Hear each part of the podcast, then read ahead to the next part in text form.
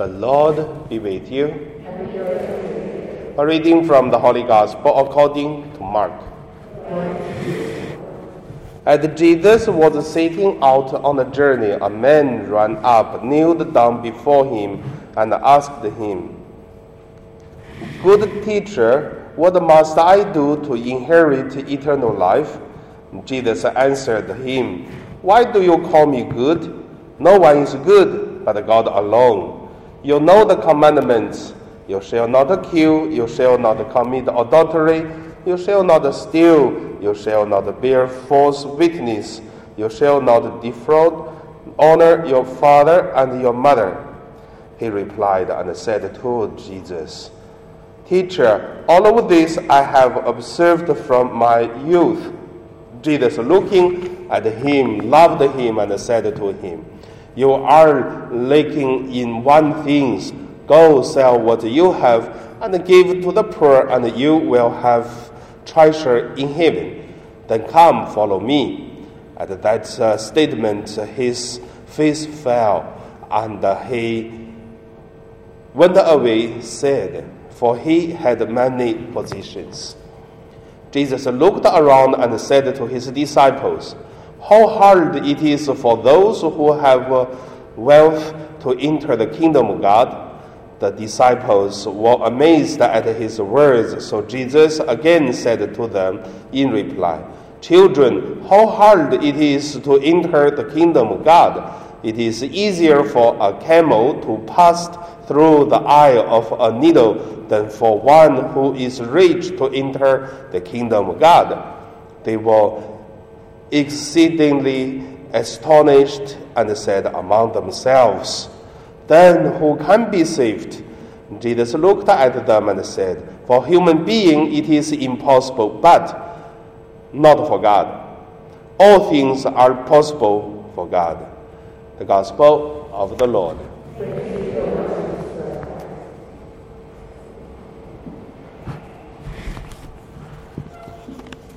So today is the gospel. We could see that uh, Jesus talk about uh, what is uh, the eternal life or holiness, what is good.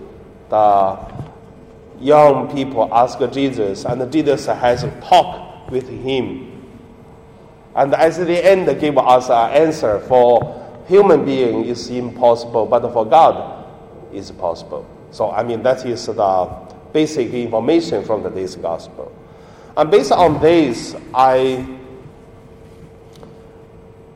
I named the meditation today is to love relying on God. And first, let us look at um, the eternal life, the good, start by do not do this, do not do that.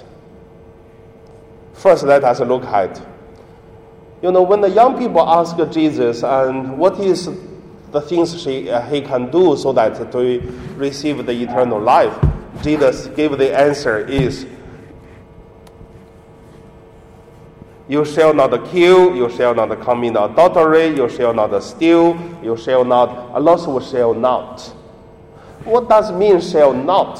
Why not just give a, a, answer which is, okay, you do this and then you will get eternal life. But Jesus use a, a negative way to say, do not, do not, or shall not, shall not. I believe the way Jesus to tell us is kind of a, a commonwealth, which means the common knowledge for everyone, whatever you have for religions or you believe whatever religions, is the same value, the same idea, same spirit. All the human beings do not do such things. That's why shall not, shall not. When Jesus talk about this, and to tell us, shall not means not harm others. Do not uh, uh, hurt others. That's the basic uh, spirit. Because once we do these things, we will far away from uh, eternal life, far away from uh, good, and far away from holiness. Why we call this? If we do this, then we will far. Look at the, the evil spirit, the Satan's. The Satan's in the uh, Eden garden. He tempted the human being to have sin. At the end, when the human being commit sin and lost the original blessing, and then the human being, Adam and Eve, feel they are naked. Why they feel naked? Because they are not perfect anymore. They are harmed by the deeds of the evil spirit. The same that when human being to harm others, it is uh, the same uh, result. We become evil spirit. So do not or shall not. It is uh, ask us live as a human, live as the spirit of uh, God, which is uh, love, and uh, make everyone holy. Because you know evil spirit even harm the human being but there's nothing good. There's no any benefit for the evil spirit for the satans but he still do it. That's evil. And the second point i would share about uh, to love rely on god. Or rely on god to love how do we rely on God? And why we say in today's gospel is talk about relying on God. And also you look at when the young people ask Jesus, uh, uh, when he told Jesus to say, you see these things have been done already since my childhood. And Jesus look at him, it's true, he's good, holy, and uh, uh innocent, everything good. And Jesus asked him, okay, then sell everything, follow me, which means rely on God. Do not rely on all what you have, and then follow me. So, love God, love others, which is with materials good, but without, do not rely on these things to love, give us more freedom. Because what we have when we use it is we think we help. But we rely on God means everything we have is God to give us. And we use this, we feel that uh, the big backup, the strong backup, it is come from God. Relying on God tell us is do not rely on our own. And then when Jesus asked the young people, sell everything and then follow me. And these young people cannot. Why? Because he's still relying on his uh, positions. And then, is that really a good way to give up everything to follow Jesus? And look at the disciples we knew. The 12 disciples, they really did. They give up, like uh, Peter like John, like James, like an Andrew, they really give up their boat because they are fishermen and uh, followed Jesus. Look at uh, Matthew. So his name was Levi, and then he was a tax collector. When he followed Jesus, he really left his career as the tax collector and followed Jesus, which means the disciples of Jesus really did give up everything and follow Jesus and rely on God. And then what happened? From a fisherman, they become the holy disciples, the 12 disciples of Jesus. And that's the changing of their life. And also, after the young people left Jesus and Jesus got so uh, excited, and then what did Jesus say? Oh, for the rich people, the people who has wealth to go into the kingdom of God is such difficult. But however, that there are some people did already the 12 disciples. So, even the 12 disciples, what is the power give them so that they can give up to follow Jesus, relying on God? I believe it is they are really looking for the holiness. They are really looking for something they think that is, uh, is good or much important than what they had. That's why they gave up. But even what they think they is, is important, later on, they also give up. Because you know, when the disciples are following Jesus, in the beginning, some of the thinking is not that uh, pure, not that uh, good enough. Like some of the disciples, for sure, they were thinking about one day Jesus become king so that they become the new officers in this new kingdom.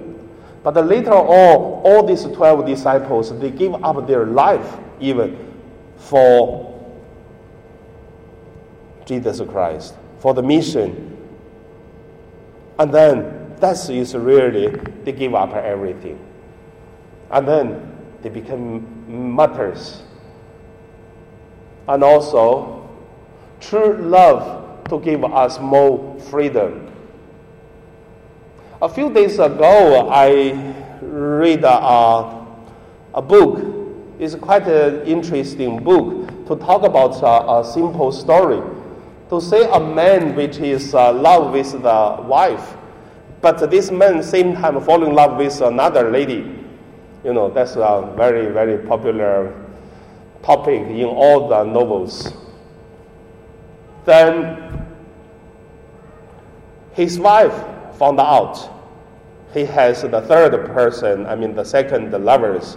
And then the wife tell the man to say, you know, you think you love that lady, the lady love you. You think that's your true love. The man said, yes. And the lady said, no, it's not. True love is doesn't uh, based on anything. It's based on love. If the person love you, means you love you, not love what you have. Try to do this. To get a divorce. Secondly, John, uh, to give the, the, the, the money, the wealth, everything, give to the wife. You think that the lady really love you, then without what you have, if the lady still love you, means true love. If she will not love you because you do not have what you have. That's not the true love. And uh, the man really did. He believed that uh, the lady loved him. And then he really did uh, the divorce. Of course, before the divorce, the wife and the husband will say, if doesn't work, and then they can marry again. I tell you, The story is a story. And then they really did. And then after they divorced, after the wealth, everything he gave to the wife, and then the man lived with the lady. And then in the beginning, okay. But then later on, and then the lady said, You got nothing. Everything you're spending is on me. Why should I stay with you? And the lady left the man go back to the wife to say, according to the agreement, that we should uh, remarry again because the wealth is really belong to two of us because we want to try. And then the wife said, no more. Mine is mine. Yours is also mine. And that's it. They go through the court, but still, because the agreement they signed, which is uh, signed already, so I read that uh, story, I would say maybe it's a make-up story, but in the real practice,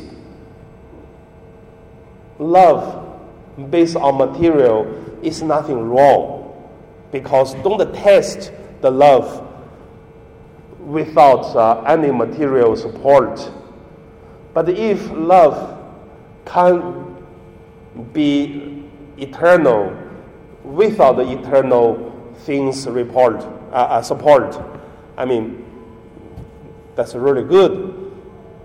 Also, don't try to tempt it, and many times it fails. So, from this, I would say, look at the disciples of Jesus. Look at Jesus. And they really did the mission, not relying on the material, not relying on others' positions, but it's only that's uh, the mission of God. So that's what I try to share today. So end of my sharing, just use the words what Jesus said.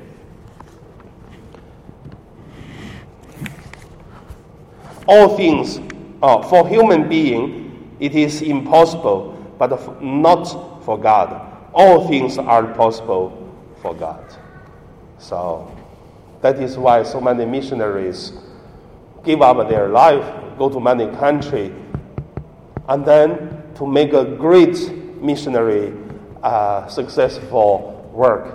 After so successful, they can easily to give up and continue to the new place to do the mission. And then you look at that is also possible for God. And now, this month we pray each of us have uh, uh, peace and joy and a holy life.